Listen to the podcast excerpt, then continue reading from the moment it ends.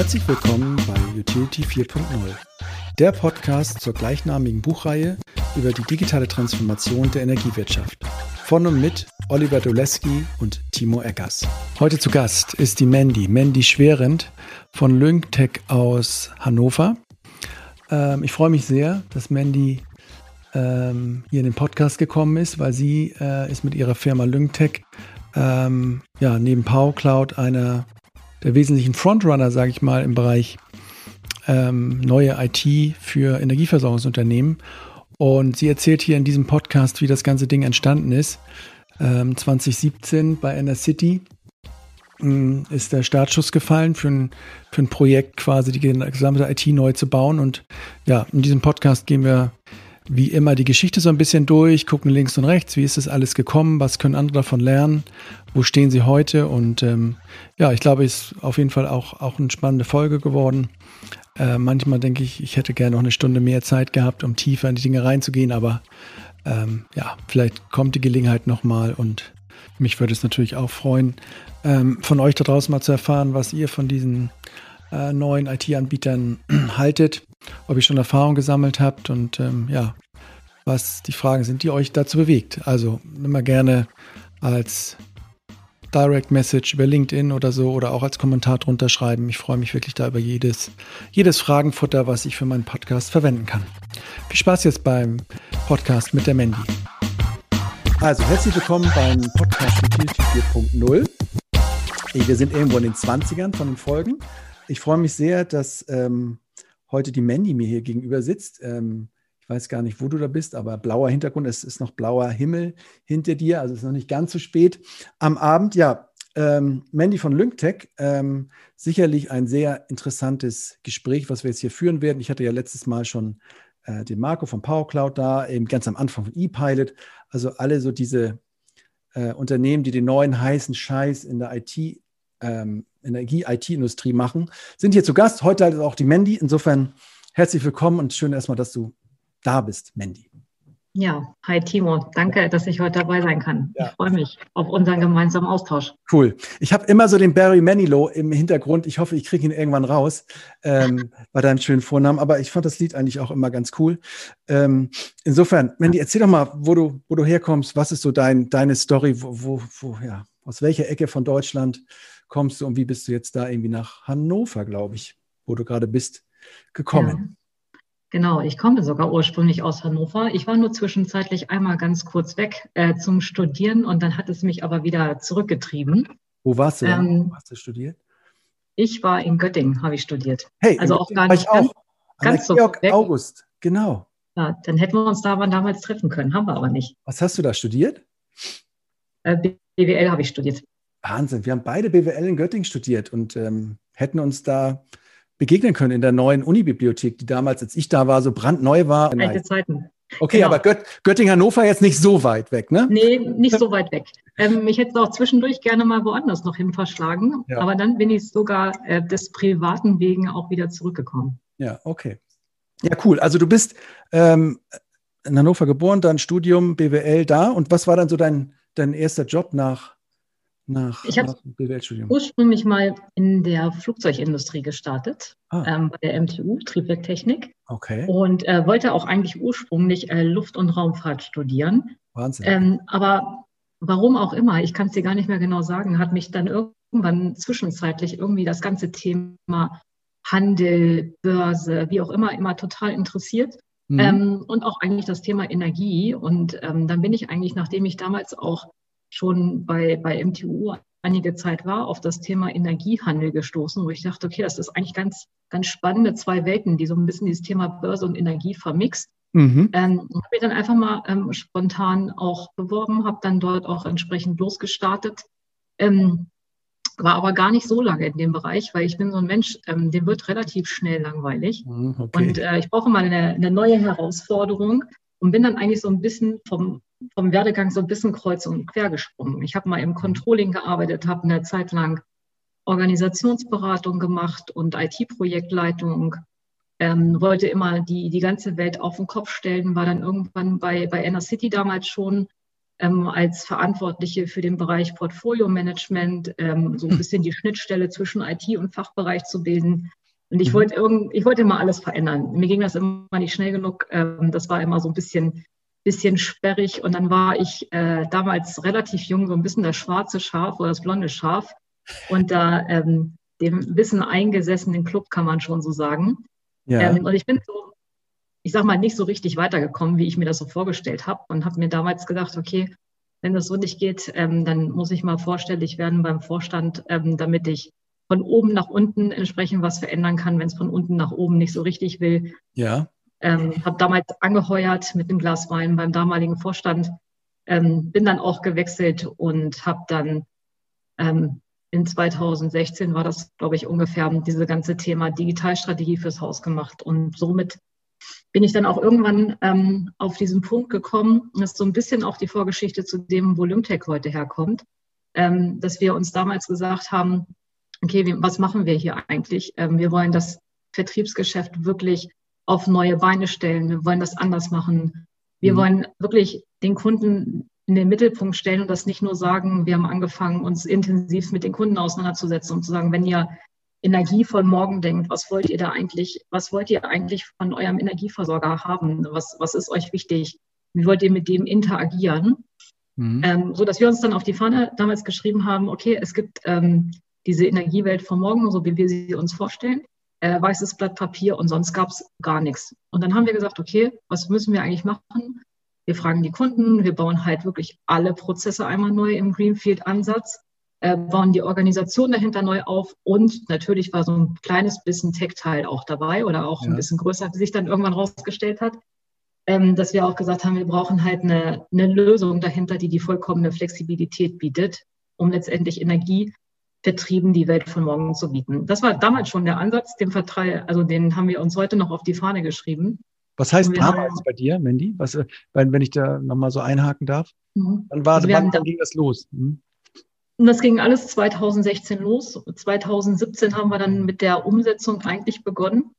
Mhm. Also von, von, von Nullzeile Code bis, bis heute, da ist so, so einiges, sage ich mal, passiert in den letzten Jahren. Ja. Und ähm, ich sag mal, wir haben da ordentlich, ordentlich viel auf die Straße gebracht. Also, und das war eine auf, aufregende Zeit. Und wir haben damals auch schon gesagt, wenn wir das bauen, dann bauen wir das hier nicht nur für uns, sondern wir hatten halt von vornherein auch gleich das Ziel, das auch dann für Dritte im Markt entsprechend dann auch mit äh, zu verkaufen. Weil das ist auch eine Frage, die wird mir immer gestellt.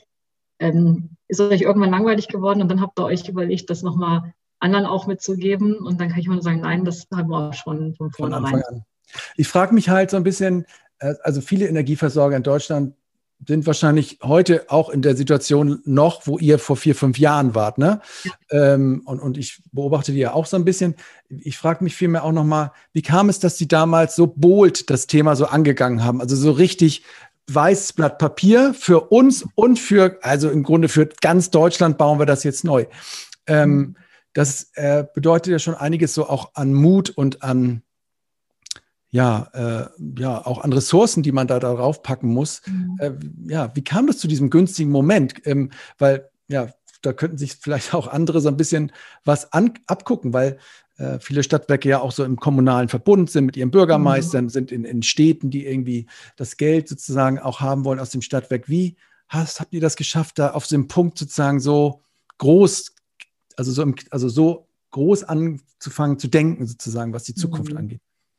Ich glaube, das ist, ähm, das ist damals bei uns so gewesen, das ist heute eigentlich nichts anderes. Ähm, so, wenn man das, das Ziel nicht hat, wo man eigentlich hin will, wo will man dann eigentlich loslaufen oder hinlaufen? Und ich, also das ist das, was ich auch teilweise heute bei, bei manchen Häusern merke, dass manchmal das Zielbild noch gar nicht so richtig klar ist und man dann auch nicht losläuft. Und ich glaube, wir aus unserer eigenen Erfahrung damals auch sagen konnten, es gab halt viele so kleine Initiativen vorher, wo mal hier ein mhm. bisschen gemacht worden ist und da ein bisschen gemacht worden ist. Das dauert aber erstens zu lange und zweitens bringt es auch nicht die Effekte und letztendlich die Kunden macht es auch nicht zufrieden. Und das waren halt entsprechend dann auch Punkte, wo wir uns gesagt haben, nein, wir setzen einmal das Zielbild klar und dann machen wir wirklich stufenweise den Prozess dahinter, dass wir dann äh, da auch entsprechend hinkommen. Und wie war damals das Zielbild? Also man hat ja, also gut, damals sind vier, fünf Jahre, aber mhm. Commodity-Vertrieb war ja wahrscheinlich äh, am Start. Äh, gab es irgendwie, gab es eigentlich schon so Anzeichen, so hey, es geht so nicht weiter oder habt ihr es so mitten aus dem Vollen gemacht oder hattet ihr schon sozusagen so Anzeichen, uh, da kommt was auf uns zu? Ähm, habt ihr da schon dunkle Wolken gesehen sozusagen? Ja, ich glaube, das ist ja ein Trend, den der Markt eigentlich schon seit, seit Jahren beobachtet. Also ich sag mal, B2B-Geschäft war ja vorher teilweise schon auf, den, auf dem Ast nach unten ein bisschen äh, absteigend, sage ich mal. Mhm. Und äh, B2C hat sich ja auch, also natürlich hat man sich damals auch schon die Frage gestellt, inwieweit kann man sich strategisch so positionieren, dass man sinkende Margen im, ich sag mal, klassischen Commodity-Geschäft zukünftig auch abfangen kann. Mhm. Ähm, also das war für uns eine Fragestellung, wie kriege ich eigentlich das Commodity-Geschäft extrem schlank aufgebaut, ähm, so dass es wirklich ähm, mit, mit, also wettbewerbsfähig in, in, in, den, in den Kostenpunkten ja. dahinter auch wird, dass ich es anbieten kann. Und wie kann ich mir gleichzeitig den Kontaktpunkt, den ich sowieso beim Kunden schon habe, dafür nutzen, um weitere Produkte äh, ich sag mal, an den Mann zu bringen und die letztendlich auch attraktiv zu gestalten und dadurch einfach neue Geschäftsfelder zu erschließen. Und der Gedanke dahinter war, wir bauen einmal die Basis dahinter, ohne dass wir vielleicht wissen, was morgen wirklich äh, schon vom Kunden gewollt ist oder wo sich gegebenenfalls Geschäftsfelder auftun. Mhm. Aber dass wir uns einfach die Flexibilität haben wollten, ähm, neue, neue Produkte, neue Geschäftsmodelle, wie auch immer, dann entsprechend auch ausleben zu können und auch zu vertesten. Mhm. Also so ein bisschen das Commodity-Geschäft auf ganz neue Beine stellen, damit ja. den Kosten runter, Effizienz gewinnen ja. und das aber gleichzeitig so bauen, dass dieses diese Commodity-Kiste äh, sozusagen, Kiste ist vielleicht falsch, aber dieses Commodity-Geschäft dann quasi als Anker ist für die, für die anderen Geschäfte und dass ihr dann ja. links und rechts ab Cross-Selling, Energiedienstleistungen ja. auf dieser Basis machen können. Genau. Sagen, so eine Strategie, Kerngeschäft stärken und äh, ja, Neugeschäft ermöglichen, sage ich mal erstmal, äh, technologisch ja. und prozessual.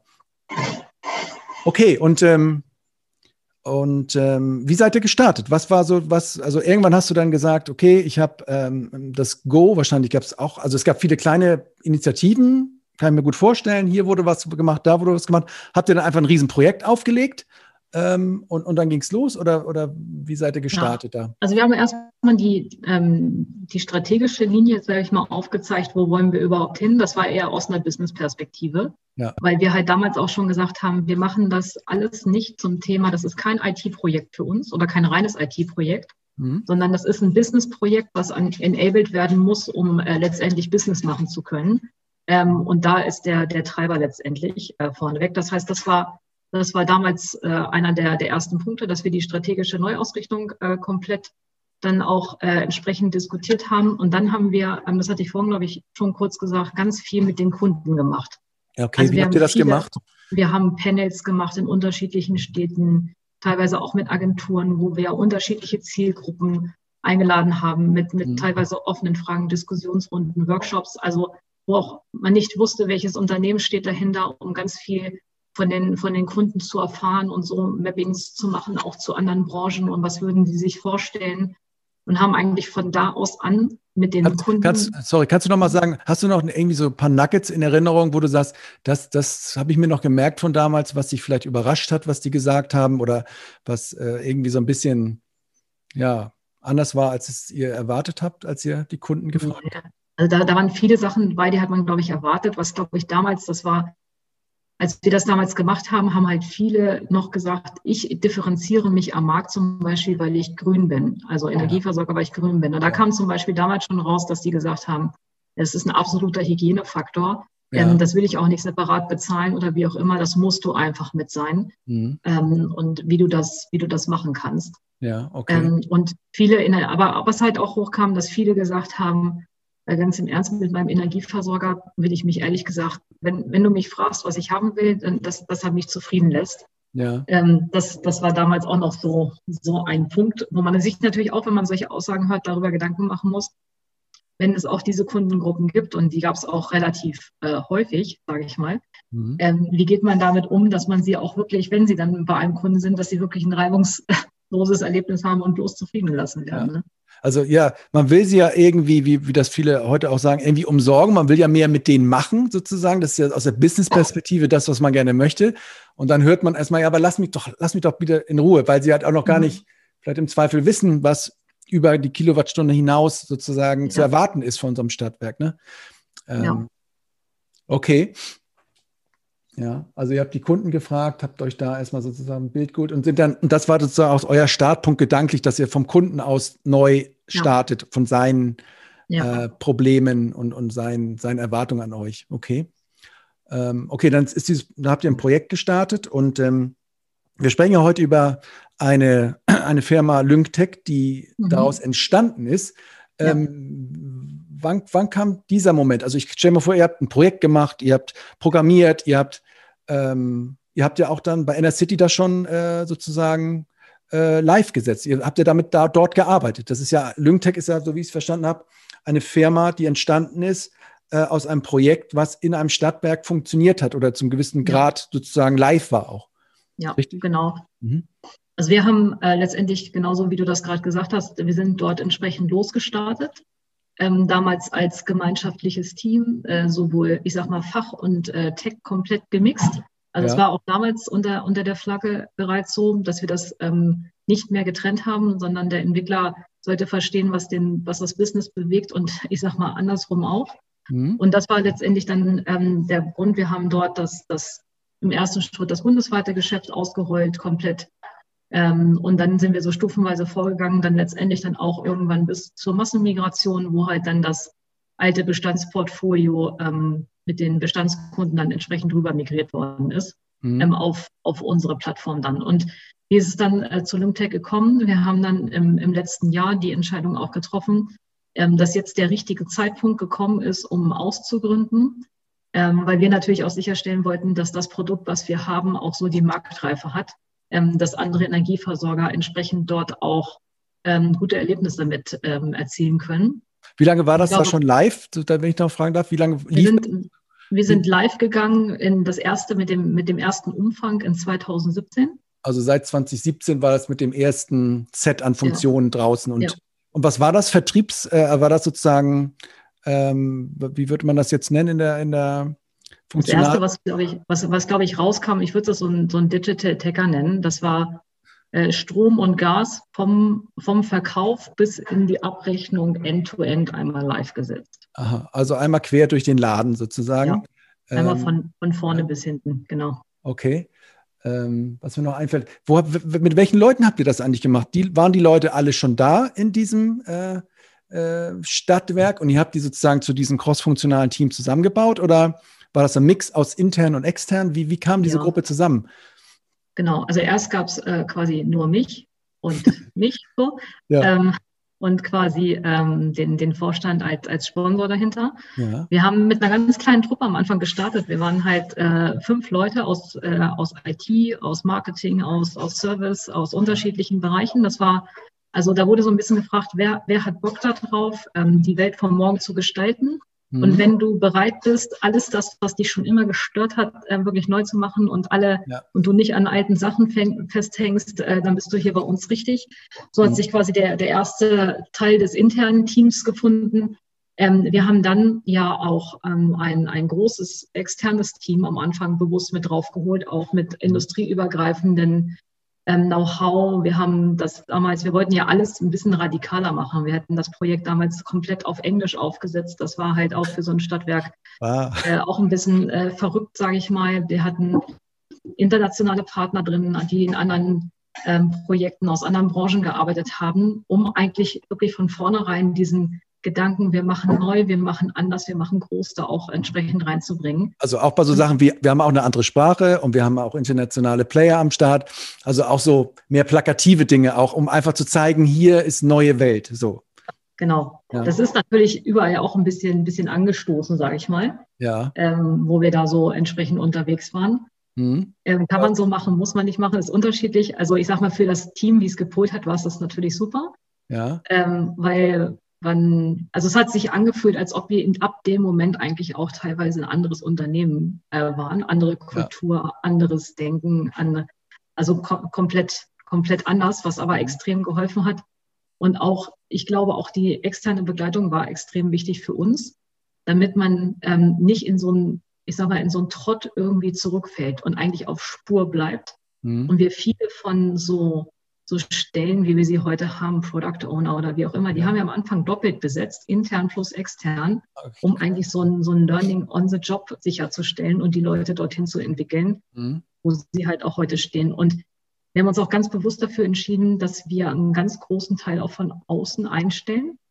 Ob das jetzt Entwickler waren oder auch andere Fachleute aus anderen Branchen, die unheimlich mhm. viel Digitalexpertise mitgebracht haben. Und so ist, glaube ich, ein gutes Konstrukt äh, entstanden, äh, was, glaube ich, das auch einer der Erfolgskriterien war, dass wir halt echt gute Tech-Leute hatten, plus das energiewirtschaftliche Know-how, plus Leute, die das äh, aus anderen Branchen schon, äh, sage ich mal, kannten mhm. um dann halt gemeinschaftlich dieses ganze Thema aus den unterschiedlichen Perspektiven ähm, nach vorne zu treiben. Und würdest du es im Nachhinein nochmal so machen? Würdest du jetzt in anderen Stadtwerken, die vielleicht auch so starten wollen oder ähnliches vorhaben, würdest du sagen, ja, mach das mal so? Oder sagt er, ja, müsst ihr selber wissen? Oder? Also das, das tut schon weh. Mhm. Also da muss man schon Bock drauf haben. Das tut auch schon ganz schön weh. Ähm, aber das, ähm, die müssen das ja gar nicht mehr machen. Weil wir haben das ja schon für die, wir, die haben, wir, das ist ja unser Ansatz. Wir haben das für, für euch äh, alle schon einmal durchlebt. Mhm, ähm, und was, was ihr daraus, also ihr könnt also davon partizipieren, weil erstens, es gibt jetzt eine End-to-End-Sicht, die komplett einmal wirklich ähm, die ganzen alten Schwierigkeiten abgeschnitten hat, vom Kunden her gedacht ist. Ähm, wir haben schmerzhafte Integrationsthemen und so alles schon hinter uns gelassen. Das heißt, da muss man sich nicht mehr drum kümmern. Ähm, und man kann letztendlich uns, und das ist auch nochmal, ich sage mal, glaube ich, auch ein USP im Vergleich zu anderen, ähm, wir, wir kommen vom Geschäft und verbinden das halt mit Tech. Also wir verstehen, wenn ein Kunde uns erzählt, das ist genau schmerzhaft, dieser Prozess, dann, dann verstehen wir das, weil, ähm, weil der war für uns auch immer schmerzhaft. Und das ist, glaube ich, eine extrem gute Brücke, die das, was wir halt jetzt feststellen, die wir in den Gesprächen führen können, in dem Sinne, wir verstehen deinen Schmerz und wir zeigen dir mal, wie wir den gelöst haben. Und das ist meistens ein extremer Aha-Effekt, äh, wenn die, weil ja ähm, so ein Energieversorger findet sich auf unserer Lösung, glaube ich, sehr gut wieder. Mhm. Mit den Punkten, wo er weiß, dass die eben im Tagesgeschäft stören und äh, sieht dann halt auch zum Anfassen, sage ich mal gleich, wie es neu gehen kann. Okay, vielleicht ja, lass uns mal einsteigen ein bisschen in das, in euer, euer, euer Company, euer Produkt. Ganz am Anfang wollte ich noch mal wissen, dieses Thema End-to-End-Prozess. Wie erklärst du das jemandem, was dieses Wort für, für euch bedeutet? Was ist das eine Ende und was ist das andere? Und warum ist das so wichtig, dass das durchgängig ist und warum, mhm. ja, wo, wo, wo sind früher die Löcher gewesen in diesem mhm. End Wir kommen bei diesem End-to-End-Thema letztendlich auch von dieser, äh, vom Customer Lifecycle, sage ich mal. Ja. Weil wir uns gesagt haben, was bringt es uns, wenn ich den, Fund, äh, den Kunden vorne gewinne mit einem attraktiven ja. Angebot? Ja. Und ab da ist der Prozess auf einmal beschissen. Der Service wird schlecht. Die mhm. Abwicklung danach wird schlecht. Also, dass wir gesagt haben, wir gucken uns wirklich diese End-to-End-Reise eines Kunden an ja. und digitalisieren die wirklich von hinten bis vorne. Wenn ich sage von vorne, dann meine ich alles ab dem Zeitpunkt, wo ich einen Kunden auf mich aufmerksam mache mhm. und wie ich ihn dazu verleite, bei einem Energieversorger Kunden zu werden oder wo ich ihm verschiedene Produkte anbieten kann oder ja. Kombinationen oder was auch immer. Ähm, bis letztendlich über alle diese Prozesse, die ein Energieversorger im Vertrieb so durchleben muss. Ob das die Marktkommunikation ist, ja. die Kundenserviceprozesse, die Abrechnung. Ähm, ich sag mal auch letztendlich, auch wenn ein Kunde mal schlecht zahlt, also auch Mahnprozesse. Ja. Ähm, und dann, äh, ich sag mal, ganz schlimmstenfalls Begleitung bis zur Kündigung, äh, mhm. was natürlich nicht passieren soll. Aber wenn wir Ende zu Ende sprechen, dann reden wir wirklich über den gesamten Lifecycle eines Kunden, okay. mhm. ähm, den er entsprechend durchlebt. Und wir haben uns dieses Thema halt aus der Kundenperspektive angeguckt mhm. und auf der anderen Seite natürlich aus der, aus der Kostenperspektive, mhm. um halt zu sagen, wenn wir nur so, so Stückelkram machen oder uns zu viele Sachen in irgendeiner Form nicht durchgängig vom Prozess her leben können, dann, ähm, dann schießen uns halt auch die Kosten nach hinten wieder weg. Und deswegen haben wir halt auch gesagt, was braucht es eigentlich, also welche Faktoren spielen auch meine Kosten entsprechend ein? Und was muss ich eigentlich an welche, was sind die größten Treiber auch beim mhm. Energieversorger, der Kosten verursacht, welche Prozesse? Und äh, wo kommt man ursprünglich her und wie müssen die im Zielbild auch sein, damit man sie entsprechend runterbekommt? Das heißt, so end-to-end, -End, also nochmal, also früher war es halt schon so beim klassischen Stadtwerk, ne? du wurdest Kunde quasi qua Geburt in deinem Wohnort, wo du natürlich geblieben bist, bist du in die Grundversorgung oder in einen anderen Tarif mhm. gekommen und irgendwann bist du gestorben und dann haben sie dich gekündigt. Das ist natürlich auch end-to-end -End.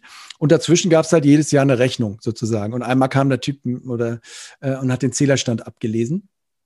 Ähm, aber ihr sagt wirklich gut, also dass ihr euch diesen ganzen Prozess anguckt. Und eben, wo du sagst, auch das Thema Forderungsmanagement aus dem privaten Bereich, das war für mich vor kurzem ähm, auch, ist nochmal ganz deutlich geworden bei dieser, dieser, dieser Firma Klarna, die, die kennst du, glaube ich, auch, die quasi bei Online-Shopping dir so anbietet, keine Ahnung, wenn man nur mal kurz irgendwie vergessen hat zu zahlen, kommen die gleich mit so einer tollen App auf dich zu und sagen, ja, hier willst du das nicht strecken oder rate, aber so ganz nett auch. Und wo du denkst, wo du nicht so, ein, du hast vielleicht schon ein schlechtes Gewissen, weil du irgendwas nicht gezahlt hast, hast irgendwas verpeilt, aber die mhm. schaffen halt dir da ein positives Erlebnis in diesem negativen äh, Ding und holen dich da eigentlich ab und, und du bist nachher zufrieden, weil die eine Lösung für dich gefunden haben. Natürlich komplett digital, ohne dass ich da irgendwas machen kann. Aber das war für mich auch nochmal so ein Punkt, auch wirklich so, so ja, negative Touchpoints mhm. kann man wirklich auch äh, gar nicht mal so schwer, weil jeder ist irgendwie Mensch und hat Bedürfnisse und es gibt da irgendwie eine Lösung für, kann man ganz gut bedienen über so eine, so eine Sicht. Ähm, Genau. Und früher war es halt einfach so, Kunde ist da, zack, und dann geht's in die Hin dann wird's nach hinten geschmissen, sozusagen, in die anderen Abteilungen. Ähm, und dann wird da jetzt, wurde da früher jetzt nicht mehr so drauf geachtet, dass da alles ähm, sozusagen immer wieder ein Erlebnis passiert, wenn ein positives in, in, in diesem Sinne. Okay, das ist für euch End-to-End. -End. So seid ihr rangegangen. Also es ist mehr so ein, auch so ein, so ein, so ein Denkmodell. Ähm, und genau, so, und so, so ist die Lösung heute aufgebaut. Wenn, jetzt überlege ich so ein bisschen rein, ihr habt angefangen, auch so einen Prozess, den ihr quer durchgemacht habt. Aus was für Modulen besteht jetzt so eure Lösung? Wenn ich sozusagen, es ist, glaube ich, modulhaft aufgebaut, mhm. aber was ist sozusagen der Kern? Wenn ich jetzt so ein, so ein Stadtwerk bin, ähm, mittlerer Größe und sage, ja, nee, finde ich super, äh, äh, womit fange ich denn an bei euch und wie geht das? Ich habe jetzt meinetwegen ein altes System, mein Schleut, mein X, mein Y, habe mhm. meine 700 Tarife, die sind noch nicht ganz aufgeräumt. Marco nervt mich auch die ganze Zeit. Äh, so, und jetzt kommst du um die Ecke und, und, und erzählst was vom neuen System. Ähm, wie, wie, wie, wie steige ich da ein oder was, was wirfst du mir als erstes über den Zaun mhm. sozusagen? Also ich glaube, es ist ein guter Einstieg ähm, für die Energiehäuser, weil die sich in so einer Transformationsphase, sage ich mal, befinden mhm. ähm, was an die Hand zu bekommen, wo sie trotzdem eine End-to-End-Reise machen können, die aber vom Umfang her noch nicht so groß ist, so dass sie quasi ja. schon am Kunden vertesten können, ob es funktioniert, aber gleichzeitig auch ihre Mitarbeiter mitnehmen können. Und ähm, man kann zum Beispiel ein, ein schönes, ich sage das mal, Einstiegsprojekt ist eigentlich so, dass man sagt, man macht so eine Art Digital Tacker, so wie wir das damals auch hatten. Was meinst du mit Tacker? AdTech oder? oder Ad, Ad, ja, so, also so quasi, ich bin ganz, ich bin ganz schlank in meinen Prozessen ähm, und mache da keine, keine Sonderlocken, möchte vielleicht äh, bundesweit äh, Strom und Gas zum Beispiel verkaufen, vielleicht mit irgendwelchen Kombiprodukten oder wie auch immer. Und mache halt ähm, einmal 100 Prozent alles digital. Die Abschlüsse da, danach dann ganz viel auf Self-Service, nichts mit Papierdruck, Grundversorgungsprozessen und den ganzen Kram, der da hinten dran hängt. Und ähm, das kriegt man auch ähm, echt gut beim, beim Kunden hingestellt. Und dann kann der Kunde in dem Moment auch sofort sehen, Mensch, ich habe so ein durchgängiges Erlebnis, auch schon für meine Kunden, ähm, vorne im Verkauf, aber auch dann schon im, im neuen Servicegedanken und die Abrechnung dahinter macht mir auch keine Probleme, ähm, weil ja. sie letztendlich auch schon durch ist. Das heißt, man kriegt schon eigentlich ein End-to-End-Paket schnell hingestellt und kann dann damit anfangen und testen. Aber, was, halt, aber du stellst es ja parallel zu deinem bestehenden System. Genau, man stellt das parallel erstmal hin. Mhm. Ähm, das ist eine Variante, die, das würde ich Häusern empfehlen, ähm, die so ein bisschen sagen, ich möchte mich daran tasten. Ich weiß noch nicht, wie äh, Marketing vielleicht ähm, in der neuen Welt so richtig funktioniert. Ich möchte dort erstmal ein bisschen bisschen, ich sag mal, rumspielen bewusst im Bereich Marketing, aber ich möchte auch meinen Mitarbeitern die Chance geben, äh, sich auf diese neue Welt entsprechend äh, einzustellen. Ja. Das ist so der eine Weg und wenn man einfach schnell auch was am Markt verkaufen will. Es aber gibt dann natürlich auch einen anderen Weg, wo man sagt, ich möchte äh, schnell meine, meine Kostenblöcke umstellen. Mhm. Ähm, dann gu guckt man eher auf die Themen Cost to Serve. Und dann ist natürlich die Zielsetzung schnellstmöglich meine Bestandssysteme loszuwerden und schnell zu migrieren. Mhm. Ähm, das ist dann ein, anderer Weg, aber man kann sie auch äh, kombinieren. Das würde ich aber von den Häusern abhängig machen, je nachdem, wie auch deren Ausrichtung ist. Also möchte ich schnell innovative Sachen am Kunden zeigen, gehe ich Weg eins und auch Mitarbeiter oder möchte ich äh, schnell meine alte Welt loswerden, weil sie mehr so im Weg ist und dass ich halt meine, meine Effizienzhebel schnell heben kann, ähm, dann, dann gehe ich vielleicht den Weg schneller mit der Migration dahinter. Und was wir halt haben, wir haben so verschiedene Pakete, diese Module, ähm, wo wir halt sagen, es gibt so ein, so ein, so ein Core-Paket, ähm, da ist letztendlich alles mit drinne, damit ich halt ähm, so, ein, so ein super schlank, also nach, nach hinten zu den Kosten hin alles schlank hinstellen kann. Da ist eine Abrechnung mit drin, da ist diese, das, das CRM mit drin, weil das CRM bei uns ja quasi der Kernpunkt auch ist, mhm. weil wir alles um, um den Kunden drumherum aufgebaut haben und halt Marktkommunikationsprozesse und, und, und Co-Forderungsmanagement. Und dann hast du halt die Möglichkeit, dir verschiedene Module ähm, dazu zu buchen. Kannst du gleich machen, kannst du später machen, also je nachdem, was du möchtest. Äh, du kannst sagen, ich möchte im ersten Schritt erstmal so Bundle-Produkte verkaufen, vielleicht Strom plus ein Tablet. Mache ich den einen Weg. Äh, sagt vielleicht ein anderer, mich interessiert das nicht. Ich möchte meinen Kunden erstmal eine Ladesäule oder so verkaufen oder eine PV-Anlage oder was auch immer. Ähm, dann nimmt er vielleicht eher die Module, die sich um dieses Lösungsgeschäft ranken. Mhm. Ähm, oder einer sagt, ich möchte schnellstmöglich meine Grundversorgung umgesetzt haben. Ähm, dann kann man auch, also wir haben auch die Plattform so gebaut, dass wir die komplexen Prozesse der, ähm, der Grundversorgung so modular aufgebaut haben, dass sie den anderen Sachen, sage ich mal, in ihrer Geschwindigkeit nichts im Weg stehen. Und ähm, man kann äh, da auch zum Beispiel sagen, ich nehme sie dazu oder später dazu. Also da gibt es verschiedene Möglichkeiten, wie ich die Plattform bei mir auch ähm, hinstelle und ausgestalte. Okay, jetzt, jetzt habe ich ganz viele Fragen im, im Kopf. Ja. Ähm, äh, äh, einmal so, ähm, nun, nun, warten da in ganz vielen Stadtwerken ja überhaupt null Mitarbeiter darauf, dass sie sich jetzt auf diese neuen Themen äh, sozusagen ja. äh, damit beschäftigen können. Ne? Also es gab ja auch früher dieses Thema, als dieses ganze PV-Ding hochlief, so Firmen wie Greenergetic, die auch so Frontends gebaut haben, ähm, also auch sozusagen ganz vorne am Kunden da so eine kleine Erlebnisstrecke hingestellt haben. Und da habe ich auch immer schon, das haben ja auch einige genommen, aber das haben die dann so gekauft, hingestellt und dann gesagt, ja, aber da passiert ja nichts. Mhm. Ja, weil halt dann hinter nichts, also weil sich keiner damit ja. beschäftigt und weil darauf aufbauend ja. jetzt keine Kampagnen oder so gemacht ja. wurden sozusagen. Und das ist ja aber auch nicht immer aus reiner Boshaftigkeit so, sondern weil die einfach, die sind einfach dicht mit dem, was sie jetzt haben. Weil sozusagen Schleuten, sag ich mal, oder andere IT-Systeme immer noch mit der Marco 2.0 äh, die Abrechnung quasi so anstrengend machen, dass sie sagen, ey, ich, bevor ich das nicht gelöst habe, habe ich keine Zeit für diese neuen Themen. Ja. Was sagst du dem? Ich meine, dann, dann ist natürlich, dann, da hast du natürlich so ein System, das, vielleicht, das ist jetzt auch, dann geht sozusagen end-to-end -end durch und ist eigentlich noch umfangreicher oder vielleicht noch, noch besser als diese ersten Systeme, die es so in diesem Markt gab. Aber was machst du, ja. wenn du gar keine Leute hast, die sich damit beschäftigen ja. können? Also ich glaube, das eine ist, und das ist halt auch, ähm, wenn, wenn die Führungskräfte nicht bereit sind dafür, dann geht das Projekt auch in die Hose, kann man, glaube ich, so sagen. Also das mhm. muss von oben mitgetragen werden. Und man muss sich, also es gibt ja zwei Varianten. Entweder ich entscheide mich bewusst dafür, ähm, das wirklich neu anzugehen, dann aber auch mit aller Konsequenz, dann muss ich Leute dafür auch Freiraum geben. Und ich darf halt nicht in dem Glauben bleiben, sage ich mal, was, was du gerade sagst, ich habe jetzt da eine neue Plattform hinter und auf einmal laufen mir die Kunden zu.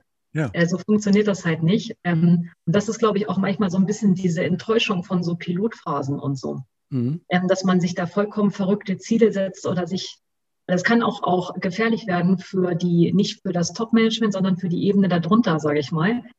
Äh, wenn der Vorstand da irgendwelche, ich sag mal, Ideen hat von dem, dass er auf einmal dreifach so viel Kundenzulauf bekommt, ähm, nur weil auf einmal das IT-System dahinter ist, da gehört halt noch ein bisschen mehr dazu. Und ähm, ich glaube, also was wir den, den Kunden empfehlen und auch anbieten, ist, dass wir halt mit Partnern auch sagen, bevor wir mit dir jetzt dieses Projekt machen, machen wir so eine, so eine Vorphase. Mhm. Und da definieren wir auch mal ganz klar, was ist eigentlich ähm, einmal natürlich das, was die Technik mitbringt, aber was musst du eigentlich auf der anderen Seite machen, um deine mittelfristigen Ziele zu machen? vom Aufstellung, wie musst du das Marketing aufstellen? Was heißt das für deine Leute? Also weil was, also auch so eigene Erfahrung von mir letztendlich auch nur, weil die Leute ähm, auf einmal zum Beispiel zig Datenpunkte haben, heißt das noch lange nicht, dass sie dadurch besser werden, weil die können damit teilweise gar nicht umgehen. Ja. Ähm, und da muss man denen ja beibringen, sage ich mal, äh, was das heißt und wie sie dadurch eigentlich das Geschäft ständig optimieren müssen. Weil wenn, wenn man das halt nicht mitmacht, äh, dann, dann kommt da hinten auch nichts bei raus.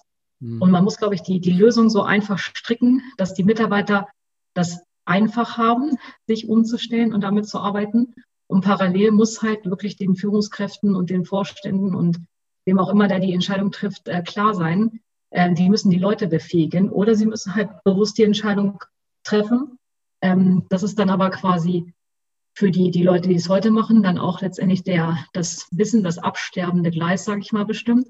Man kann sich natürlich auch ganze Prozessketten extern mit BPO-Services draufkaufen, dass ich sage, ich lasse das gar nicht das neue Geschäft von meinen eigenen Leuten machen. Mhm. Ähm, ich mache es mit meinen, ähm, mach's mit externen, obwohl ich immer sagen würde, wenn du dir sowieso das Geld in die Hand nimmst, das mit externen zu machen, dann lass doch die externen dein altes Geschäft machen mhm. und steck deine, deine Leute und die, die du noch mitreißen okay. kannst, aufs neue Geschäft und gib denen einfach eine Entlastung ähm, und gib denen die Zeit, das zu machen. Und ähm, die mhm. und ich glaube, also wirklich, wenn, wenn die Führungskräfte nicht den, die Power nach vorne haben, das durchzuschieben, ähm, dann kann man auch nicht erwarten, dass die Mitarbeiter darunter mitziehen. Also. Aber macht ihr dann quasi auch Change-Begleitung, wenn du das. Also wir machen das jetzt nicht selber von Lymtech aus, ja. aber wir arbeiten da äh, mit, mit Partnerfirmen auch entsprechend zusammen, ja. die genau diesen, diesen Ansatz dann mit äh, verfolgen. Ja. Okay, und ähm, dann noch so eine andere Frage. Ich spiele jetzt ein bisschen kreuz und quer, aber du hast eben gesagt, ihr habt ja auch die Standardprozesse drin, Grundversorgung. Und wenn ich mhm. jetzt so ein Kunde bin, der sagt, hier, die Kosten müssen runter. Ich mache jetzt nicht so eine mhm. Spielwiese da draußen für irgendwelche PV-Sachen, äh, kleinzahl, kleinzahliger Art, sondern ich muss richtig im Bestandsgeschäft runter mit den Kosten. Mhm. Wie, wieso, wie habt ihr das jetzt eigentlich programmiert, dass, dass, dass man euch glauben kann, ja, ihr müsst jetzt bei uns nicht darauf warten, dass wir irgendwie die letzte ähm, äh, Regulierungsanforderungen umgesetzt haben, so wie sie es jetzt bei den anderen mhm. Systemen ja oft warten und, und, und dadurch viel Chaos entsteht mhm. und, und, man kommt gar nicht mehr hinterher. Warum, warum solltet ihr das besser können? Ihr habt doch, ihr musstet das ja auch alles neu programmieren, alles neu quasi. Ich gehe mal davon aus, mhm. ihr habt jetzt keinen kein Nukleus gehabt, auf dem ihr auf, ihr habt wirklich mit der ersten Zeile Code angefangen. Was hat das für Vorteile gebracht, dass ihr das jetzt, ja. ich gehe mal an, sagen könnt, ja, das passt schon. So wie PowerCloud auch sagt, ja, zweimal in der Woche gibt es ein Update, dann bist du safe. Das glaubt dir natürlich keiner mehr nach 30 Jahren anderer IT. Was kann man ja. denen sagen? Ja, ich glaube, das ist dieses, ähm, also einmal nicht nur sagen, man kann es denen ja auch zeigen. Also einmal kann man es zeigen durch Messzeiten zum Beispiel, also mhm. also dass man wirklich Prozesse misst und dann auch zeigen kann, dass es deutlich schneller geht auf der einen Seite.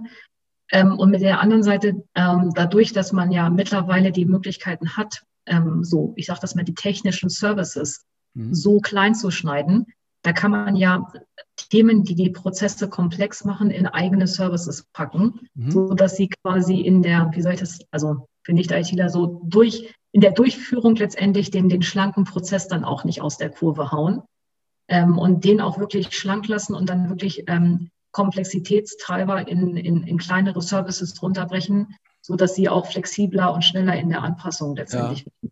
Also auch ja. mit diesen mhm. ständigen Releases und Updates, das, das ist halt, ähm, ja, das ist so mittlerweile so Standard, aber das ist das, was wir halt auch manchmal erleben, dass ähm, viele das auch, das ist so ein bisschen so dieser Glaubensbeweis, also da dieser Glaubensfrage, die ganz oft mhm. im Raum steht. Dieses, naja, aber das kann doch gar nicht sein. Also das, das geht ja. doch alles nicht. Das kommt schon ziemlich häufig, ähm, trifft uns das auch. Also dann ist die Antwort doch aber eigentlich, du, wenn man neu anfängt, so ein System zu bauen und man baut das so modular mhm. und so cloud-basiert und mit diesen Microservices, sodass du quasi jeden Button jeden Tag updaten kannst, ohne dass das andere System beeinflusst wird. Diese Philosophie mhm. steht ja so ein bisschen dem entgegen, äh, was bei diesen Altbestandssystemen, die ein bisschen monolithischer sind, wo die Abhängigkeiten einfach hart sind, wo eigentlich der Netzmandant dem Vertriebsmandant schon äh, quasi in die Quere ja. kommt, also die eigentlich schon weit auseinander sein sollten, ähm, ja. die kannst du nicht getrennt voneinander steuern, updaten und irgendwie im, Griff behalten. Vor allen Dingen nicht, ja. wenn du schon viele Instanzen draußen hast aus 20, 30 Jahren Vertriebsgeschäft. Ist das, ist das so der Punkt? Ist das so? Ja. Ja? Naja, das ist ganz gut zusammengefasst, ja. Mhm. Okay, also du äh, gehst da schon selbstbewusst raus und sagst, da müsst ihr euch nicht mehr drum kümmern. Um dieses Standardding und ich weiß, was da an alles an Regulierung kommt, das kriegen wir so hin, dass da kein Stau entsteht und eure Mitarbeiter Doppelarbeit haben, weil sie 20 ja. Masken pflegen müssen oder 25. Ja, also einmal das und letztendlich auch dieses Thema, darum müsst ihr euch nicht mehr kümmern, ist ja auch dieser, dieser Ansatz, ähm, dass ja viele Häuser gerade bei diesen Formatwechseln, erste, vierte, erste, zehnte, ja. Die halten ja teilweise Leute, ich sage das mal bewusst vor, ja. die ja fast nichts anderes mehr machen, außer sich mit den Analysen zu beschäftigen, was kommt da, was heißt das für mich, umzusetzen, zu testen. Ja. Dann sind sie durch und dann ist eigentlich schon wieder das nächste Release, äh, steht dann irgendwie ein paar Monate später da äh, vor der Tür. Mhm. Und das ist ja auch jetzt bei diesen Software-as-a-Service-Anbietern, ähm, wo das ja im Paket letztendlich auch mit drin ist, wo man halt auch sagt, äh, da musst du dich ja gar nicht mehr drum kümmern. Das ist ja in, in unserem Auftrag des SaaS-Anbieters auch schon gegeben, dass wir sicherstellen müssen, dass das dann entsprechend auch da ist. Und wir auch eigene Leute im Team haben, zum Beispiel, die aus diesem Marktkommunikationsumfeld kommen, ähm, die genau diese, diese Analysen dann quasi machen. Und die machen es quasi einmal für alle und nicht, äh, ich sag mal, x Häuser für sich jeder alleine, obwohl sie alle das Gleiche machen müssen. Das ist auch ein guter Punkt. Ist es immer noch so auch, dass obwohl diese Prozesse, gerade zum Beispiel Netzabrechnung, mhm. sind ja sehr reguliert, eigentlich sehr standardisiert, ähm, aber trotzdem macht es jedes Haus irgendwie ein bisschen anders. Und da sind ja auch schon viele, sage ich mal, Initiativen, das zusammenzulegen oder gemeinsam effektiver zu machen, daran mhm. gescheitert, dass irgendwelche Locken dann doch, ja. ist das auch immer noch? Also ich glaube, da, also da muss ein Energiehaus wirklich für sich sagen und das sind ähm, ja wirklich in, in dieser schlanken Ansätze. Also mhm. es gibt einfach gewisse Prozesse, die sollte man auch wirklich im Standard lassen. Mhm. Ähm, weil man muss halt, was, was, will man denn? Man muss regulatorisch sauber sein. Mhm. Ähm, und ähm, das wird halt entsprechend auch sichergestellt und das quasi parallel gemünzt mit einem, gerade was die Marktkommunikation angeht, mit so einem hohen Digitalisierungsgrad, ähm, dass eigentlich ich, so wie das äh, früher teilweise ja auch war, wo ganz viele Leute sich diese manuellen äh, Ablehnungsgründe und wie auch immer noch aus denen rausfischen mussten und dann die ganze Zeit hinterher telefonieren. Mhm. Ähm, das darf es dann halt auch so nicht mehr geben. Und ähm, aber äh, kennst du eigentlich noch ein Beispiel, weil ich kenne immer keins, was eigentlich jetzt da gut begründet sagt, nee, wir machen es ein bisschen anders als der Standard. Was, was sind das? Sind das äh, gibt's, was sind das? Ich frage mich. Ja, da gibt es dann zum Beispiel, also ähm, die Anfragen dürfen wir natürlich dann auch so nicht bekommen, aber es gibt natürlich dann so Anfragen wie, könnte ich, können, also sag ich mal, könnte ich einfach meine eingehenden Kündigungen ablehnen. Könnte ich meine eingehen? eingehenden Kündigungen, also wenn ja. ein Kunde von mir abhauen will, weil er ja. vom anderen Wettbewerber ja. abgezogen worden genau. ist, darf ich, könnte ich den einfach ablehnen. Ja. Ähm, so dass die Maschine immer ablehnt. Äh, das, das, könnte, das könnte man halt machen. Sowas gibt es im Standard überhaupt nicht, weil jeder kann kündigen ja. und wird dann auch gekündigt. Ja, genau. Und das ist halt, die Marktkommunikation sieht es halt nicht vor. Ähm, das ist Dings, aber solche, solche Fragen kommen halt. Ähm, und wir arbeiten viel mit, mit Gegenfragen. Also mit diesen, warum, warum möchtest du denn genau diesen Prozess, warum solltest du anders haben? Welche Effekte mhm. ähm, hast du daraus? Welches Mengengerüst steht dahinter? Mhm. Ähm, und das sind auch viele Punkte, die, die teilweise so gar nicht so schnell von vielen beantwortet werden können. Also das mhm. Warum, das Mengengerüst, der Case dahinter, welche mhm. Effekte geben sich da wirklich raus? Ähm, das sind ähm, Punkte und das, das merken manche in dem Moment auch erst, wo sie die Rückfrage kriegen. Mhm. Ähm, ja. Okay. Ja, gut. Ähm, das ist ein gutes Beispiel. Danke mal. Ähm, okay, ich bin weiter noch in diesem Bestandsgeschäft unterwegs. Ich möchte das gerne runterkriegen. Jetzt bin ich überzeugt davon, hey, die können das, die haben das gut neu aufgesetzt technologisch. Die, wie gesagt, waren vorher selber Energieversorger oder sind dort groß äh, geworden, kennen meine, meine Probleme. Wie mache ich jetzt so eine Migration? So ein Ding. So, jetzt habe ich den ganzen alten Klump ähm, mhm. mit den ja, Schiefständen, so wie das Zeug halt da rumliegt. Wie komme ich jetzt da schnellstmöglich äh, rein bei euch?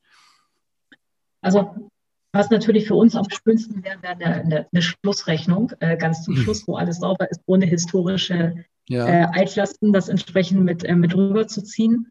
Ähm, ist halt eine Variante, ist aber so, dass wir sagen, es gibt verschiedene Migrationsszenarien, wie du, also wie du hinkommen kannst. Also ich sage mal, das, das Technische ist das eine. Wir haben standardisierte Entladewerkzeuge, wo du aus dem SAP rausziehen kannst, bei uns alles reinladen kannst. Ich sage mal, das ist ja so ein Teil der Migration. Aber die eigentlichen Fragestellungen kommen ja viel früher, die eigentlich heißen, ähm, lieber Kunde oder liebes Energiehaus, ähm, wie möchtest du denn, dass deine Migration vonstatten geht? Möchtest du eine, eine stille Migration haben, sodass deine Kunden überhaupt nichts davon mitbekommen? Ähm, wenn das für dich einer der wichtigsten Punkte ist, ähm, dann kommt dieses Szenario, dass du eine Schlussrechnung machen musst, ähm, für dich nicht in Frage. Ähm, mhm. Und dass wir dann sagen, wir, wir gucken uns das aus unterschiedlichen Perspektiven an. Also eine, eine Perspektive, wie wirkt das beim Kundenservice, wie wirkt das am Kunden, wie wirkt das kommerziell beim, beim, beim Kunden. Da gibt es ja verschiedene Eckpunkte, wo man daraus ableiten kann, verschiedene ähm, Szenarien mitzunehmen. Und ich sage mal so, man, man muss sich halt fragen, ist so eine Historie, wenn ich meinen Kunden vorher sowieso auch nicht so richtig betrachtet habe, ist das überhaupt notwendig, das alles mitzuziehen? Ähm, oder halt auch muss ich wirklich jeden, jeden Millionentarif da irgendwie mitnehmen? Also ja, es kann ja auch sein, es gibt irgendwie einen Energieversorger, äh, 120 verschiedene Produkte, Tarife, was weiß ich was dahinter. Und dann gibt es so ganz viele so Kleinkram. In einem Tarif, weiß ich nicht, 500 Kunden drin, in einmal 700 Kunden drin. Also da würde, tut sich auch jedes Energiehaus einen Gefallen, vorher schon im, im Entladesystem zu konsolidieren oder Aktionen zu fahren, die Kunden auch entsprechend auf andere Produkte rüberzuziehen, um halt äh, das Migrationsrisiko äh, oder den, die Komplexität da auch mhm. so gering wie möglich zu machen. Ja, ja. Natürlich, aber das ist natürlich dann so, du musst vorher also am besten aufräumen in deinem Altsystem, was du sozusagen, äh, ist wie bei Festplatten, die man austauscht, ja. privat, räum doch lieber vorher mal auf. Äh, ja. Das ist natürlich aber schon so, dass auch dieser Aufwand oft dann gar nicht, ähm, ja, das sind Riesenprojekte, gerade für so kleinere Stadtwerke. Ne? Die, die, die, ich kenne viele, die haben immer noch alte Tarife rumliegen, äh, bereinigen die nicht, zum Teil, weil die Systeme sagen, ja, da wurde einmal drauf abgerechnet, die kannst du gar nicht mehr rausnehmen. Dann schleppen sie die immer mit und wenn sie es dann verändern wollen, müssen sie mit dem Kunden in Kontakt. Das sind alles, bis das sich so rausgefiltert hat, da bist du schon äh, ein paar Monde weiter. Ne? Mhm. Ja, aber das ist auf jeden Fall eine Arbeit, die sollte man sich vorher einmal machen. Ja. Ähm, um, um dann die, die ich sag mal, das einmal sauber rüberzukriegen, um eigentlich dann mit einem vernünftigen, sauberen, migrierten Stand von da aus quasi sein Geschäft neu, neu anzugehen mhm. und entsprechend dann auch nach vorne zu bearbeiten. Wie lange müsste ich dafür einplanen? Habt ihr sowas, ich gehe mal davon aus, schon mal gemacht, so bei so einem. Also wir, wir haben das ja schon gemacht. Ja. Ähm, und waren natürlich auch verschiedene Überlegungen, ja. welche Szenarien gibt es letztendlich da auch. Ähm, ich sag mal, mit dem das, das eigentliche, also das eigentliche Migrieren, das ist an einem Wochenende ja gemacht. Das ist ja, ja. so das eine. Das ist wie beim Tapezieren, so, vorbereiten ja. ist alles. Genau, dann kommt natürlich so diese Testphase vorweg. Also ich würde zum Beispiel empfehlen, je nach Haus, mach, mach drei Massentests vorher, um letztendlich da halt auch die Qualität reinzubekommen. Mhm. Ähm, ich sag mal so, das, das ist der Vorlauf und dann hängt es, die Zeit davor hängt wirklich von den, dass man sich anguckt, ähm, wie die Datenqualität in den ähm, System ist. Mhm. Ähm, und da, da sind halt, da gibt es ja aber auch Leute, Migrationspartner, die sich dein SAP oder was auch immer du da für ein System im Einsatz hast, auch, auch durchflöhen und sich angucken, was, welche Leichen schlummern äh, denn da mhm. überhaupt alles rum. Um da, und das ist halt auch so, dass da erstmal eine komplette Transparenz dann reinkommt, was ich da überhaupt alles drin habe. Das wissen die meisten gar nicht. Mhm. Das heißt aber so, wenn ich jetzt mich wieder reinversetze und ich will das machen, also dann beauftrage ich eigentlich am besten mal so einen Change-Partner, um die kulturelle Luft hier ein bisschen äh, ähm, mhm. äh, zu bereinigen. Dann brauche ich aber auch so ein paar IT-Migrationsspezialisten, die meine Altsysteme ja. sich mal angucken, äh, das so ein bisschen vorbereiten, natürlich mit den Fachbereichen zusammen. So, die, äh, so, und dann seid ihr sozusagen noch äh, dabei. Ich weiß gar nicht, seid ihr auch so ein Software-as-a-Service-Unternehmen, das quasi nur über die Website funktioniert und ich melde mich einfach an und, und habe einfach einen Account? Äh, oder kommt ihr dann auch vorbei und, und, und macht vor Ort Dinge? Ich, ich stelle mir gerade so vor, bei äh, Hannover liegt zwar in der Mitte, aber. Mhm. Also es werden natürlich nicht unsere Entwickler da vor Ort rumtouren. Ja. Also die sitzen wo auch immer auf der Welt gerade äh, aber habt ihr, dann verteilt. Habt ihr aber wir haben ja, ja, Also wir haben Implementierungspartner und mhm. wir stellen auch immer einen eigenen äh, Project Lead von, von unserer Seite auch. Mhm. Ähm, und ich sage mal so ein paar Schlüsselrollen, die einfach auch sicherstellen äh, von unserer Seite, dass da der Kunde letztendlich auch hinten ins Ziel einlaufen kann mhm. und nicht irgendwo auf dem, auf dem Weg dahin auf der Strecke bleibt. Okay. Ja, cool. Also ihr seid da entstanden bei Inner City, ihr seid, habt das alles selber ausprobiert. ähm, ihr seid jetzt sozusagen rausgegangen, steht auf eigenen Füßen, ähm, mhm. mit eigenen Risiken wahrscheinlich, auch mit eigenen, also ihr müsst jetzt vom, ich weiß nicht, bist, seid ihr noch ein Startup, seid ihr ein Scale-up, seid was, wie, wie fühlt ihr euch als Unternehmen gerade? Mm, fragst du mich montags oder freitags? Nein. ähm, nein, also Startup würde ich, ähm, also ich würde sagen, wir, wir leben viele positive Sachen vom Startup, was so die Agilität und die Dynamik ähm, und das Mindset der Leute angeht. Wir sind aber auch durch das, ähm, einmal durch, ich glaube auch bewusst oder auch durch die Kundenklientel ein bisschen getrieben haben wir, und weil wir es natürlich auch kennen, wir, wir, kennen, wir kennen das ja auf der anderen Seite auch, mhm. sind wir, glaube ich, wir sind so ein Mix, würde ich sagen. Mhm. Wir sind so ein Mix aus Start-up mit dem Wissen dahinter, wie so, ein, wie so ein Konzern dahinter auch tickt oder auch diese Energiehäuser. Und wir können das, glaube ich, ganz, ganz gut vermixen. Und wir haben ja auch äh, unter anderem die, die ähm, Inner City als großen Kunden letztendlich dahinter, ähm, der vom Volumen her ja auch so groß ist, dass man jetzt auch nicht sagen kann, das ist jetzt nur ein Start-up, was ja. sich da jetzt so ein bisschen, bisschen äh, quasi gerade mal versucht und äh, das mhm. war's. Äh, gibt schon äh, große Wachstumsziele dahinter und auch heute schon eine, ich sag mal, eine Landschaft, die so stabil ist, dass sie halt auch so ein Massengeschäft wie so eines der größten Energiehäuser in Deutschland auch, äh, ich sag mal, komplett abwickeln kann. Mhm. Ähm, was ist jetzt mit, mit dem Lux eigentlich? Was hat es damit auf sich, mit, dem, mit mhm. diesem Namen Lux? Und was kann so ein Lux besser als so eine Krake zum Beispiel? Also der, der, der Lux, das ist natürlich jetzt eine schöne Frage. Also erstmal ist es natürlich viel cooler, irgendwie im Wald rumzustreuen. viel cooler als im Meer. genau. Okay. Nein, also die, der Lux, äh, der hat natürlich ganz viele verschiedene Eigenschaften. Ähm, der ist halt unheimlich wachsam, ist der der, der, der richtet sich immer genau zielgerichtet aus, der weiß, mhm. wo er hin will, der ist sehr effizient in dem, ähm, was er letztendlich auch tut. Ähm, und hat letztendlich auch eine ein super gute Eigenschaft, sich immer, ähm, weil er ja auch ähm, ein bisschen einzigartig ist, immer auch drum herum zu gucken, was passiert eigentlich in meinem Umfeld und wie muss ich mich dann entsprechend äh, positionieren, damit ich da auch äh, vorrangig mitlaufen kann. Und das sind alles so so Eigenschaften, die wir uns letztendlich auch auf die Fahne geschrieben haben, ähm, um letztendlich ja. schneller am Markt zu sein, zu hören, was unser Umfeld macht, zu hören, was unser Markt macht. Und äh, wenn wir dann angreifen, äh, dann aber auch richtig. Also ja. so kann man das vielleicht zusammenfassen. Ja, ist natürlich, also so ein bisschen diese Krake kommt ja von dem äh, anderen Unternehmen. Ja. Wie heißen die? Octopus?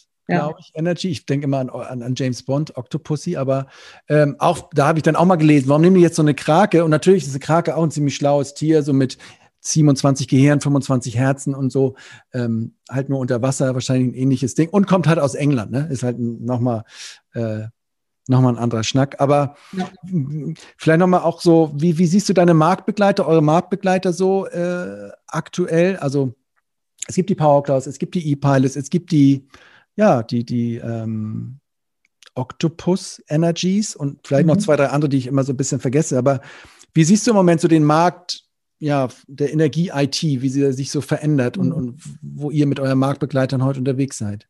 Ja, ich glaube, es gibt so ein bisschen den, den Unterschied. Also es gibt ja viele von diesen, ich nenne das mal die, die Billing-Anbieter, mhm. ähm, die letztendlich da, da ihren Schwerpunkt setzen, ähm, den wir ja auch komplett mit abdecken äh, im, im gleichen Umfang. Mhm. Ähm, also wir, ver wir verbinden das Billing, ähm, was quasi effizient sein muss, mit ein, gleichzeitig mit einem Ansatz von Octopus, der ja sagt, ich muss super schlank und super lean sein, damit ich quasi diesen, diese, diese eigentlich den, den neuen Energieversorger von morgen schaffe, der halt keine, diese ganzen Spirenzien nicht macht, ganz, ganz schlank hat. Also mhm. da haben wir ja auch unsere, in unserem Kern sind wir auch genauso gebaut, was wir vorhin hatten, dieses mhm. ganz schlanke Konstrukt den Energieversorgern äh, zu liefern.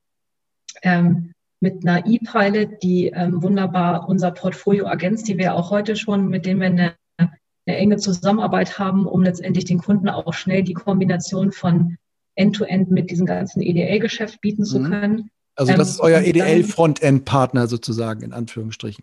Ja, genau. Wir, wir docken uns oder wir sind halt schon mit denen auch zusammen integriert, sodass wir auch Energieversorgern äh, in der Kombi gleich dieses End-to-End-Kombinationspaket ähm, vorne auch von der, vom Verkauf bis auch in die Abwicklung hinten mhm. inklusive Abrechnungen, allem, was dazugehört, auch in, in Kombi dann auch liefern können.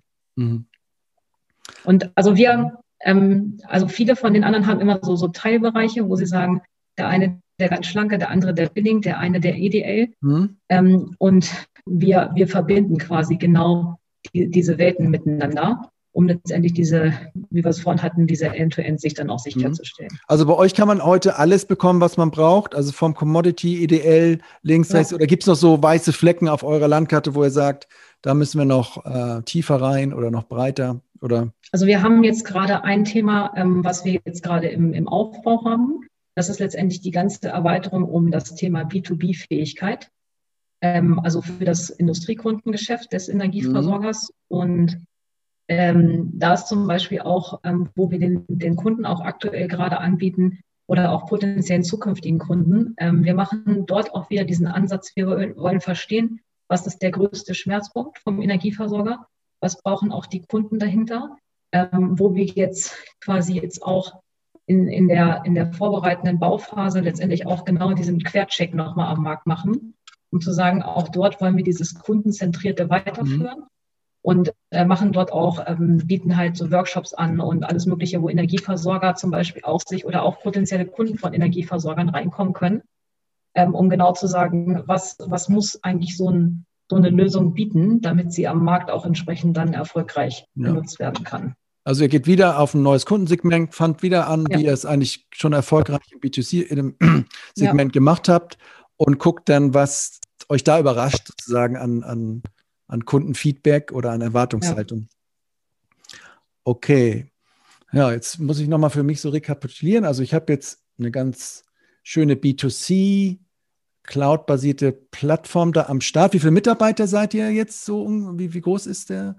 Also wir sind bei uns jetzt in Hannover, sind wir 45. Ja. Das ist quasi der, der Kernstamm, der bei uns ist. Und wir haben ja diverse Partnerfirmen, äh, mit denen wir ja auch schon in den Vorjahren zusammengearbeitet mhm. haben, ähm, die jetzt auch von unseren ähm, eigenen Teams oder von den internen Teams auch mitgesteuert werden. Also man kann sich das so vorstellen, wir haben so, so äh, Squad-Strukturen bei uns intern, so nach diesen Spotify-Modellen. Mhm. Und dann haben wir so eigene Product Owner und die steuern letztendlich Teams, die sich unterschiedlich zusammensetzen, aus eigenen Mitarbeitern, aus Partnerfirmen, die entsprechend arbeiten ähm, und da haben wir auch nochmal ein Netzwerk größer, großer, größer 100 Leute dahinter, die dann quasi innerhalb der, der, der Lymtech-Organisation, sage ich mal, auch komplett mitarbeiten.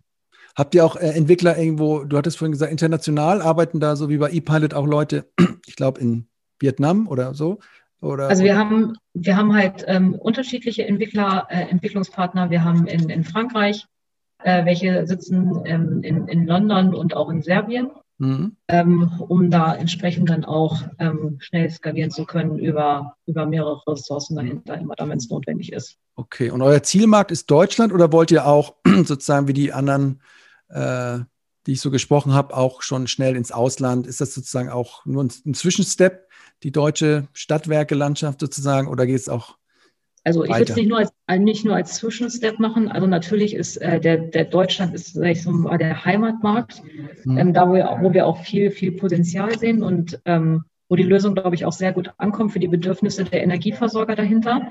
Äh, aber nichtsdestotrotz führen wir auch heute schon auch im internationalen Raum die, die ersten Gespräche, um mhm. letztendlich, weil ähm, auch dort sieht man halt diesen Ansatzpunkt, ähm, wie, wie, wie kann man dieses ganze Thema Energiegeschäft flexibel mit äh, verschiedenen Komponenten dahinter dann auch aufbauen.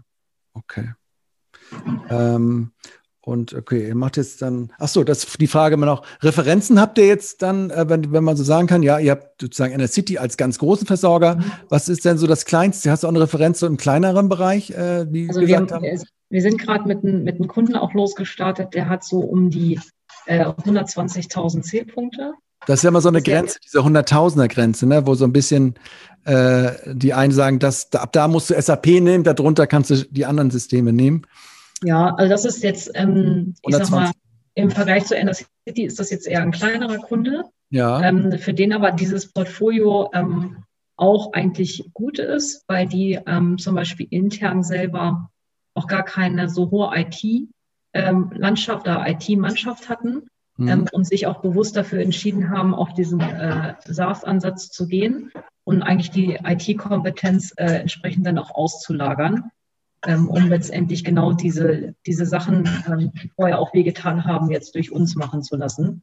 Mhm. Ähm, und dann halt, ähm, und es befähigt halt auch, diese Häuser schnell einfach an den Markt zu kommen. Und da hilft genau dieser End-to-End-Gedanke super gut auch, weil ähm, ich sag mal, viele von denen ähm, haben heute in ihrem Portfolio noch gar nicht die Möglichkeit, Kunden 100% digital mit Kombinationsprodukten oder mhm. mit, mit, also alles, was so auch auf diese Verkaufswege einzieht, auf diese digitalen, das zu mhm. bespielen. Ähm, und dann müssen die halt auch nicht so, so einzelstückchenweise, ich sag mal, losstarten, sondern können letztendlich super schnell das bei sich entsprechend dann auch einbinden und haben ähm, teilweise dann auch einen, einen Kanal, den sie vorher so noch gar nicht für ihre Kunden hatten ähm, ohne dass sie sich jetzt Gedanken, viele Gedanken darüber machen müssen, wie, wie muss ich sowas eigentlich bauen, ähm, wie, wie läuft so eine Customer Journey, wie kann ich die optimieren, was, was habe ich da für Anhaltspunkte. Ja. Also von daher auch, auch da interessant. Also es gibt auch kleine, okay. Ja. Mhm. Okay, und also dann ist doch, ich meine, es würde ich sagen, all set, ne? Du hast ja irgendwie alle Sachen jetzt so ein bisschen wie beim Marco. Ich komme immer auf mhm. das Gespräch, weil es immer so ein bisschen vergleichbar ist, wo ich auch gefragt habe, wie muss sich das eigentlich anfühlen? Du hast jetzt da Investorengeld, du hast jetzt auch viele Kunden, alle schauen mhm. auf dich sozusagen. Ähm, und ich hatte bei ihm immer so ein bisschen rausgespürt, ja, so eine gewisse innere Anspannung habe ich da schon auch, auch verspürt, mhm. äh, so was die Verantwortung angeht und was auch quasi diese, ja, diese, diese Wette äh, sozusagen angeht, ob man die auch sozusagen ähm, einlösen kann. Wie fühlt sich das Ganze für dich an? Und ähm, ähm ja, was ist so eigentlich der, der, dickste Punkt, an dem du jetzt so knabberst, was so für dich die, die nächste Meilenstein eigentlich neben diesem inhaltlichen, dass ich jetzt das andere Kundensegment mhm. angehe, aber was, wie fühlt sich das an und was ist so dein, das größte Ding, an dem du arbeitest im Moment persönlich? Also wo ich mit mir selber quasi kämpfe ja, auch ja, oder was mich genau. innerlich ja. manchmal auch ein bisschen umtreibt. Genau.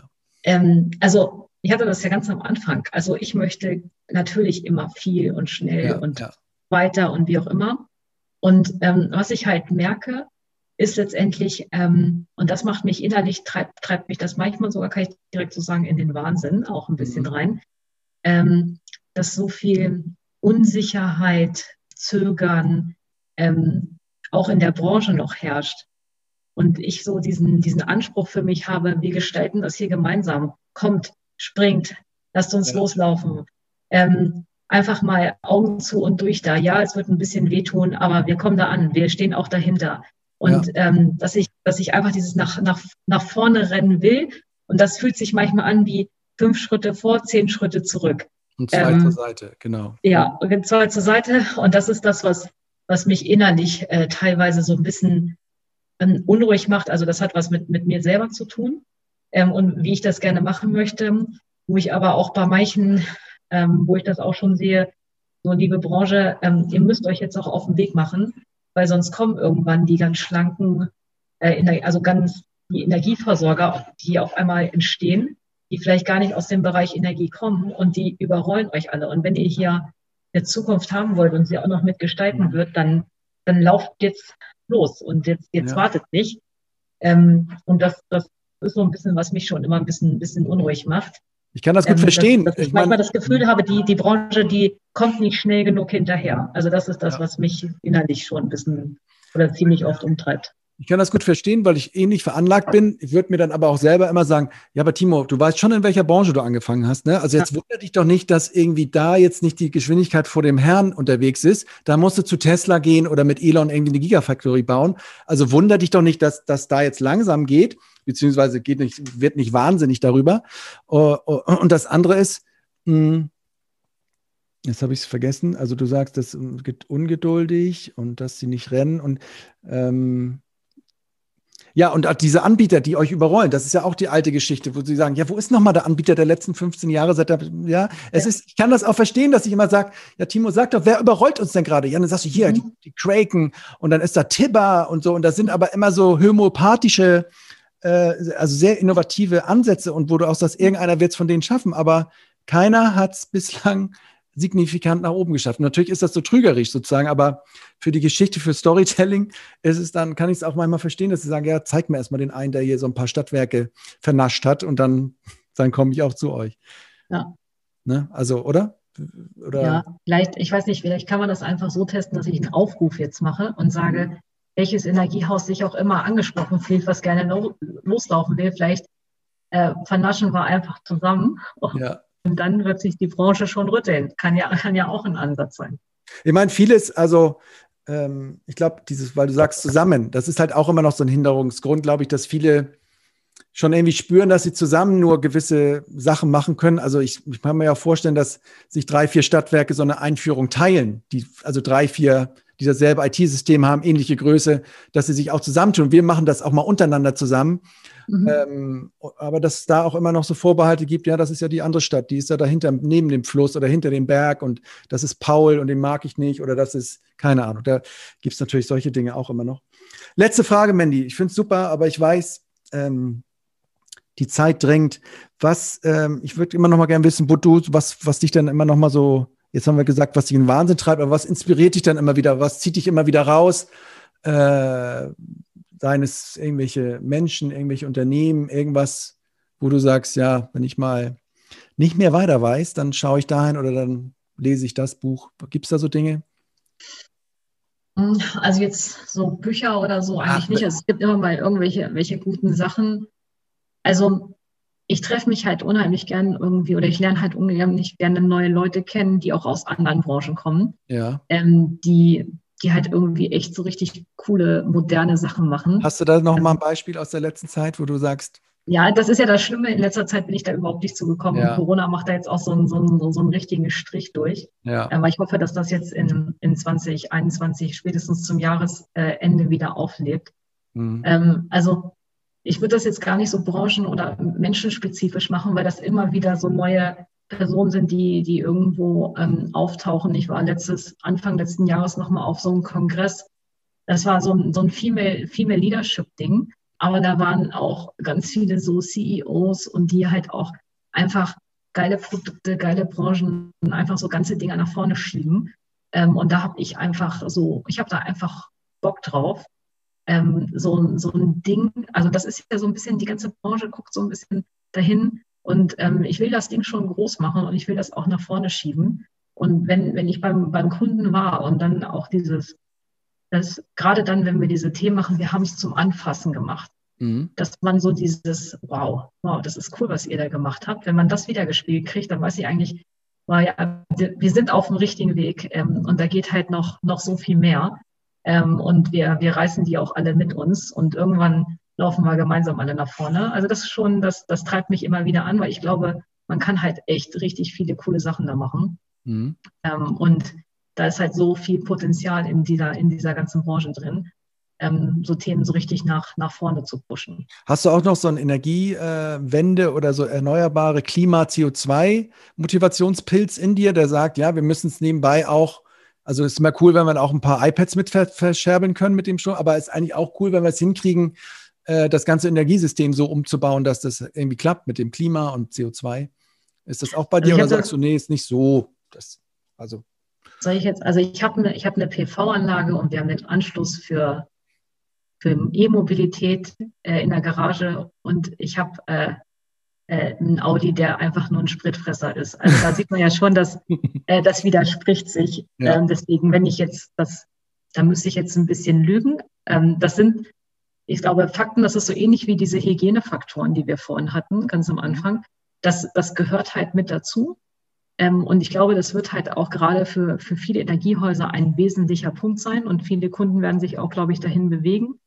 Und ich glaube, wir müssen einfach gemeinsam mit dem Energieversorger gucken, wie man dieses ganze Thema CO2-Footprints und was da jetzt ähm, alles gerade ähm, auch quasi gesellschaftlich ähm, relativ, ich sag mal, hoch pusht, dass man diese Sachen gemeinschaftlich dann auch angeht und dann ähm, da gute Lösungen für findet, sodass die, die Kunden da auch das Gefühl haben, ich bin, ich bin hier auch richtig mit meiner, mit meiner Überzeugung und Co. Noch, ich habe eine allerletzte Frage an, sorry. Aber wenn sich jetzt alle ausgestattet haben mit den ganzen Tools, ne? Ich, meine ja. Frage ist immer noch, ja, aber dann haben wir 800 Stadtwerke, die mehr oder minder das Gleiche verkaufen. Mal rot, mal grün, mal ein iPad, mal ein Samsung. Alles ganz schlank, können auch Geld verdienen. Aber letztlich gibt's doch dann 750 zu viel. Mhm. Was, also da, die, für mich geht's da immer nicht weiter. Wenn ich mich auch ausgerüstet habe. Ja, aber was willst du mir denn noch sagen, was ich, warum ich jetzt das hier machen soll und nicht im Nachbardorf oder der Nachbarstadt? Ich glaube, der, der Markt wird sich irgendwann ein bisschen konsolidieren. Also das wird irgendwann kommen, ist die Frage, wann das entsprechend kommt. Ähm, also ich glaube, dass das nicht mehr so, also man sieht das ja auch so in den letzten, letzten Jahren oder so. Es gab hier die erste Fusion, da die nächste Fusion. Da tun sich immer mehr Häuser auch zusammen, größere, kleinere, wie auch immer. Und ich sage mal so, wir wissen noch nicht, welche Geschäfte morgen alles kommen, aber ich könnte mir auch vorstellen, dass gegebenenfalls bestimmte Energiehäuser ihr Geschäftsmodell von dem, was sie heute machen, auch einfach umstellen auf, auf Sachen, die heute in der Energiebranche so auch noch gar nicht ähm, da sind. Und ähm, mhm. ich sage mal, das klassische Energiegeschäft, das wird so ein, so ein, so ein Faktor, der, der ist halt da, den wird es auch weitergeben, aber das ist dann dieses, das gehört einfach dazu. Und das, das mhm. werden halt viele, viele machen, aber da wird es definitiv keine Differenzierung mehr rübergeben. Aber dieses Differenzierungsding ist halt auch noch ein Thema, was dann noch gelöst werden muss, nachdem man sich so aufgestellt hat, dass ja. man hintenrum schlank ist und äh, ja. ja. ja. Okay, Mandy, äh, ich danke dir für das Gespräch. Und danke dir. Das war Utility 4.0, der Podcast über die digitale Transformation der Energiewirtschaft. So, wenn ihr jetzt sagt, das war doch ein ganz nettes Gespräch, gute Stimmung, gute Atmosphäre, mehr davon, dann äh, freuen wir uns, wenn ihr uns Unternehmen oder auch Menschen empfehlen könntet, die aus eurer Sicht eine Geschichte zu erzählen haben über ihre Transformation Richtung Utility 4.0. Also keine Scheu, einfach Kontakt drüber oder auch gleich eine Intro gemacht. Wir freuen uns. Danke.